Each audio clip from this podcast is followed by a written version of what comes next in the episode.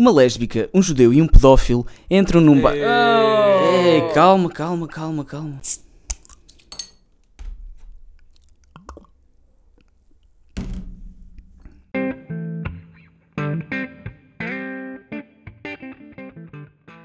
A liberdade de expressão e a liberdade de pensamento são os reféns do politicamente correto. Pelas universidades e pelos meios de comunicação, esta infecção está a chegar a todos os cantos da nossa vida. As pessoas ofensivas estão a ser proibidas de contar piadas, de falar na televisão, de ir às faculdades e muito menos de ensinar nas nossas escolas. Claro que estas pessoas não são de todo ofensivas, simplesmente têm, tiveram aquele desplante de dizer coisas que a polícia do politicamente correto tem medo que se digam. É que lá no fundo até eles percebem quão fracos os seus próprios argumentos são e percebem quão facilmente percebe que a sua superioridade moral é tão oca e vazia como os seus princípios e valores. É ou não é, Robles? Este problema é principalmente visível na academia, nas ciências sociais. E é isto não só porque se na minha universidade existirem três professores de direita já são muitos, mas porque existe um investigador, Jonathan Haidt, da Heterodox Academy, que juntou vários dados sobre a orientação política dos professores universitários e que chegou à conclusão que a maior parte dos alunos universitários já sabem que é que a esmagadora maioria dos académicos são os de esquerda ou mesmo de esquerda marxista radical. E há muita gente perante um facto destes pode pensar, mas que mal é que isto tem? Se calhar as pessoas mais lidas e mais intelectuais têm tendência a ser de esquerda. E se calhar, como são todos inteligentes e como estão todos certos, e por isso são todos de esquerda. Existem mais algumas razões para os professores universitários serem de esquerda, mas vou falar delas a seguir. Primeiro, alguns problemas de não existir diversidade de opinião na maioria dos campos universitários. Um destes problemas é o chamado confirmation bias, uma tendência de confirmação de procurar factos seletivamente apenas para confirmar uma opinião pré-formada e ignorar os factos que a iriam contrariar. Isto pode dever-se a um certo wishful thinking, desejar que algo seja mesmo verdade, pode-se até, mesmo inconscientemente, ignorar factos contrários. Pode-se considerar que o peso de trabalhos passados, se estiverem errados, os investigadores ficam com medo de admitir que, que sejam errados e então impedem-nos de fazer uma investigação neutra e científica. Isto leva a um excesso de confiança sobre certas ideias, mesmo quando são confrontados com factos que invalidam as suas teorias iniciais. Quando são expostos a estes factos, pode acontecer um outro fenómeno estudado em psicologia, a dissonância cognitiva. Os seres humanos têm uma necessidade de ter uma coerência entre os seus conhecimentos e as suas opiniões. E quando somos submetidos a factos que vão contra essa nossa visão do mundo, existe um conflito interno. E aí temos três hipóteses. Ou aceitamos as provas e mudamos a nossa opinião, ou tentamos procurar mais provas para chegar a uma conclusão final, por vezes até entre as duas iniciais, ou por isso simplesmente ignoramos os factos, por vezes de forma até violenta, e por vezes em defesa do nosso ego.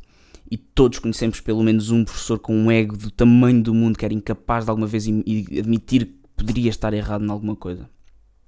As universidades de ciências sociais, neste momento, em vez de tentarem ensinar os seus alunos, tentam endotriná-los. Podem ser por mal, acho que simplesmente alguns acham que estão mesmo a fazer o bem. Alguns.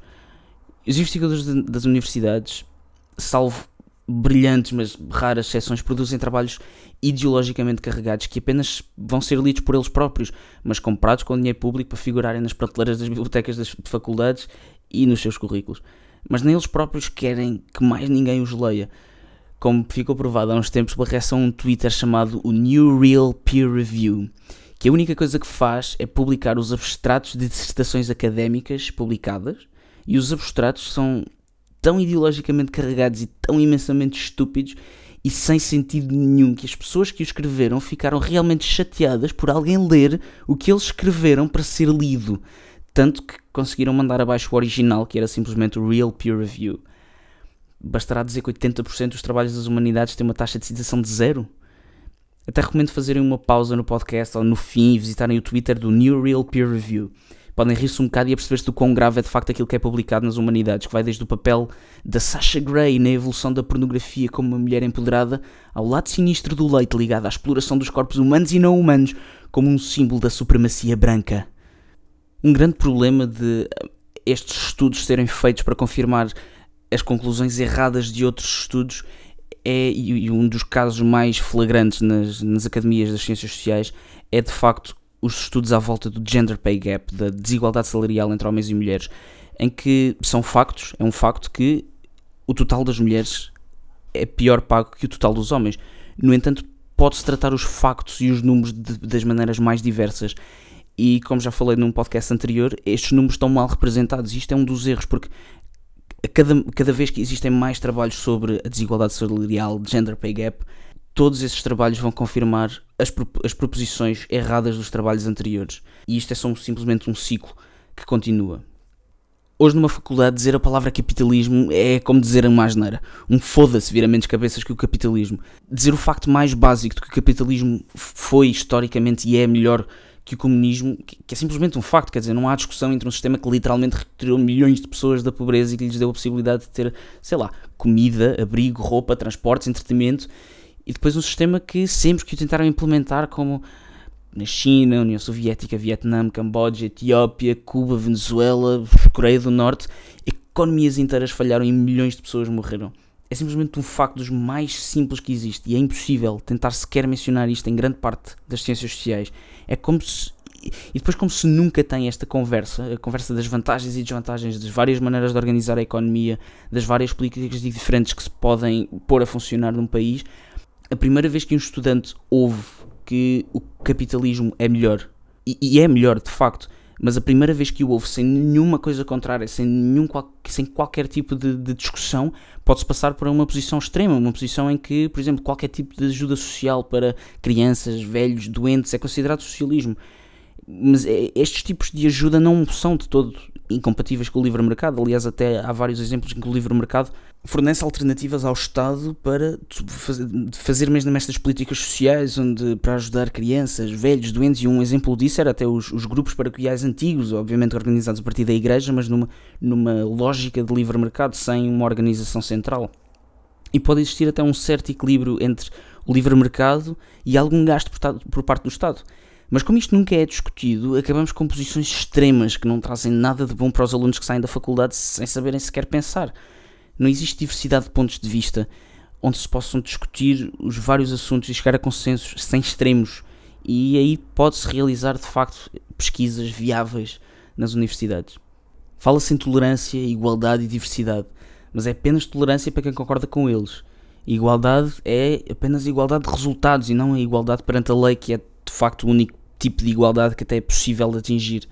E a diversidade é diversidade de sexo, de cor de pele ou de identidade sexual. Não é diversidade de opiniões. Não se acredita em indivíduos, apenas se acredita em, em grupos diferentes que lutam uns contra os outros. Uma, uma mudança de linguagem da original luta de classes, porque, bem, os pobres acabaram por ganhar dinheiro e liberdade e isso não era suposto acontecer. Estes valores ganham predominância a valores como a liberdade de expressão, liberdade de opinião, que são de facto o pilar das democracias ocidentais e das sociedades ocidentais, porque o uso de certas palavras é só por si ofensivo.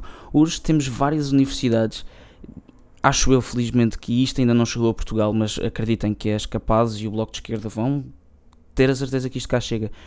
Existem universidades nos Estados Unidos e Inglaterra em que é proibido usar certas palavras, porque alguém se pode ofender. Como diz Thomas Sowell, um economista americano do Hoover Institution, os intelectuais gostam de sistemas que se possam teorizar, com determinadas pressuposições que se possam prover. No entanto, no nosso mundo existem muitos sistemas, como as economias de mercado, por exemplo, em que o conhecimento está distribuído através de milhões de pessoas e é praticamente impossível prever o futuro das trocas individuais de produtos. Mas mesmo assim, aí vão as pessoas e criam produtos e arranjam preços e arranjam compradores e compram e vendem e as coisas resultam e funcionam. Mas não existe um único indivíduo só que consiga prever e antecipar que caminho seguir. Desde há mais de 100 anos que a frase tudo o que havia para inventar já foi inventado. Esta frase é tirada ao ar e o mundo hoje não tem nada a ver com o que era há 20 anos, como será daqui a mais 20 anos, ninguém consegue prever. E este é, este é um dos maiores argumentos, é um dos, aliás, um dos argumentos mais sólidos contra a figura de um planeador central para a economia de um regime comunista. Existem simplesmente sistemas que evoluem por si próprios, sem nenhum comitê de intelectuais e especialistas para o fazerem funcionar. A língua é um bom exemplo disso. O português é falado há centenas de anos, que evoluiu naturalmente de outras línguas com milhões de pessoas a falar e interagir, e a língua foi mudando e evoluindo até se tornar aquilo que é hoje. Segundo Sowell também, estes sistemas de inteligência distribuída vão contra a maneira como os intelectuais gostam de pensar. Obviamente que não todos. Como nem todos os problemas do mundo podem ser resolvidos pelo perigo de correr tudo mal, e por vezes temos que nos contentar com trocas, em simplesmente deixar algo um bocadinho mal para não piorar tudo o resto, ou melhorar isto um bocadinho, sabendo que vamos piorar um bocadinho aquilo, mas não estragando tudo. Esta é a visão trágica, a verdade trágica da civilização, o que deixa os grandes intelectuais com um papel até pequeno no mundo a tragédia natural da sociedade, que existem problemas que simplesmente serão trocados por outros problemas, de que nunca vamos ser todos iguais, que nunca viveremos numa utopia, que simplesmente existem coisas que são sempre impossíveis de controlar, empurra-os para a sala de aula, onde têm uma oportunidade incrível para mudar o mundo, ensinando as mentes jovens de amanhã, mas em vez disso estão apenas a moldar estas, a moldar estas mentes jovens que podem ainda não ter a capacidade crítica para se aperceberem do quão errado é aquilo que lhes estão a ensinar para votarem como eles. E ao contrário da visão trágica, da visão não, da verdade trágica da sociedade, a visão utópica que é oferecida pela esquerda marxista deixá-los ia comandar a sociedade. Os professores académicos e intelectuais sofrem de uma condição bastante humana, que é o orgulho. E aliado a uma certa arrogância, uma certa vaidade, cria um ser revoltado. Porque tem mais conhecimento que a maior parte das pessoas, e que até têm nas suas áreas. Para muitos, este pensamento não passa da mais vulgar ambição humana pelo poder, pelo controlo. E apesar de estes ideólogos ainda não chegarem aos governos, conseguiram tomar conta das estruturas burocráticas intermédias, que não é, não, não é uma ameaça aos níveis mais altos da administração pública, mas nas estruturas subpolíticas, onde reside uma grande parte do poder sobre os indivíduos, como os conselhos de administrações das escolas, os conselhos das empresas públicas, ajudados pelos sindicatos extremamente ideológicos, nas escolas, onde quer que esteja aquele pequeno, aquele pequeno poder de fácil abuso que toda a gente repara que aquele atrasado mental que me está impedido de fazer aquilo é só porque tem um pequeno poder e acha que é importante agora. Está presente nas grandes empresas tecnológicas como o Twitter, o Facebook, onde o Mark Zuckerberg já admitiu que o sentimento em Silicon Valley é um sentimento de esquerda, um sentimento socialista, em que o CEO do Twitter também admitiu que a maior parte dos programadores do Twitter são de esquerda. E estas pessoas acham ao acharem que estão a fazer o bem e, e, foram ensinados isto, foram ensinados que existem pessoas que se podem sentir ofendidas e então temos que os proteger. E, e estas pessoas que saem das universidades muito ideologicamente carregados vão para estas empresas e passam, obviamente, as suas crenças políticas para a maneira como a empresa funciona. E hoje vemos que a maior parte das vozes conservadoras, as vozes conservadoras e de direita que ganham alguma visibilidade nas redes sociais são apelidadas de discurso de ódio, de ofensivos e depois são proibidos, são apagados. E existem imensos, imensos exemplos disto. Existem imensos exemplos de pessoas que tentam simplesmente falar às universidades, que são convidados para vir falar às, às universidades e são, são protestados simplesmente pela ideia de que podem lá ir passar as suas ideias. Falar, debater, isto já não se faz. E em Portugal também já temos exemplos disto. Por exemplo, na Nova, o Jaime Nogueira Pinto ia, para, ia falar para lá e foi proibido por razões de segurança ou por protestos de uma associação de estudantes que é do Bloco de Esquerda. Outro assunto não, não tem muito a ver, mas também foi um exemplo disto. Uh, Marine Le Pen vinha falar a Portugal e também foi proibida por discursos de ódio. Não se percebe que a única maneira de lutar contra um mau discurso é com um discurso de melhor, é debater, é falar dos problemas. E toda esta indoctrinação, aliada à, geração do dado adquirido, que acha que tem que ter e sabe que sabe que quer e que acontece e que acha que tem o direito a tudo e o dever a nada, a geração da creche sem afeto, em que a única maneira de obterem atenção era a gritar e a fazer birra, formou um grupo de pessoas que grita e esperneia por tudo e por nada, onde tudo é ofensivo e onde nada faz sentido. Uma altura em que existem 72 géneros, e ia subir, e uma sociedade machista que paga menos às mulheres e oprime toda a gente, mas mesmo assim todo o mundo quer emigrar para cá. Mas ai de quem se atreva a criticar a ideologia islâmica. Perdem-se os valores que criam a sociedade. Criaram a nossa sociedade, a sociedade ocidental, a verdadeira diversidade de opinião e principalmente a liberdade de expressão ilimitada, mesmo para aquelas terríveis pessoas que possam ofender um andrógeno não binário transexual fluido. Com isto em mente e com objetivos algo egoístas de melhorar a minha própria forma de debater, mas também porque acho que cada vez menos existe um, um lugar para umas conversas, conversas honestas sobre assuntos importantes, sobre assuntos controversos. Tenho finalmente um segundo microfone que estará disponível para receber qualquer pessoa que tenha algo importante, ofensivo, real para discutir, para debater, beber umas médias e ser politicamente incorreto. Porque se for para debater algo sério e para pensar realmente no assunto, corremos sempre o risco de ofender alguém. E só assim é que sejam as conclusões que se chegam, aliás a conclusões produtivas. Tenho uma lista de convidados com quem vou adorar debater sobre tudo um pouco. E assim sendo, começa aqui assim uma espécie de segunda temporada para a Política com Cerveja, que volta no próximo domingo. Um abraço, um brinde a vocês e até à próxima.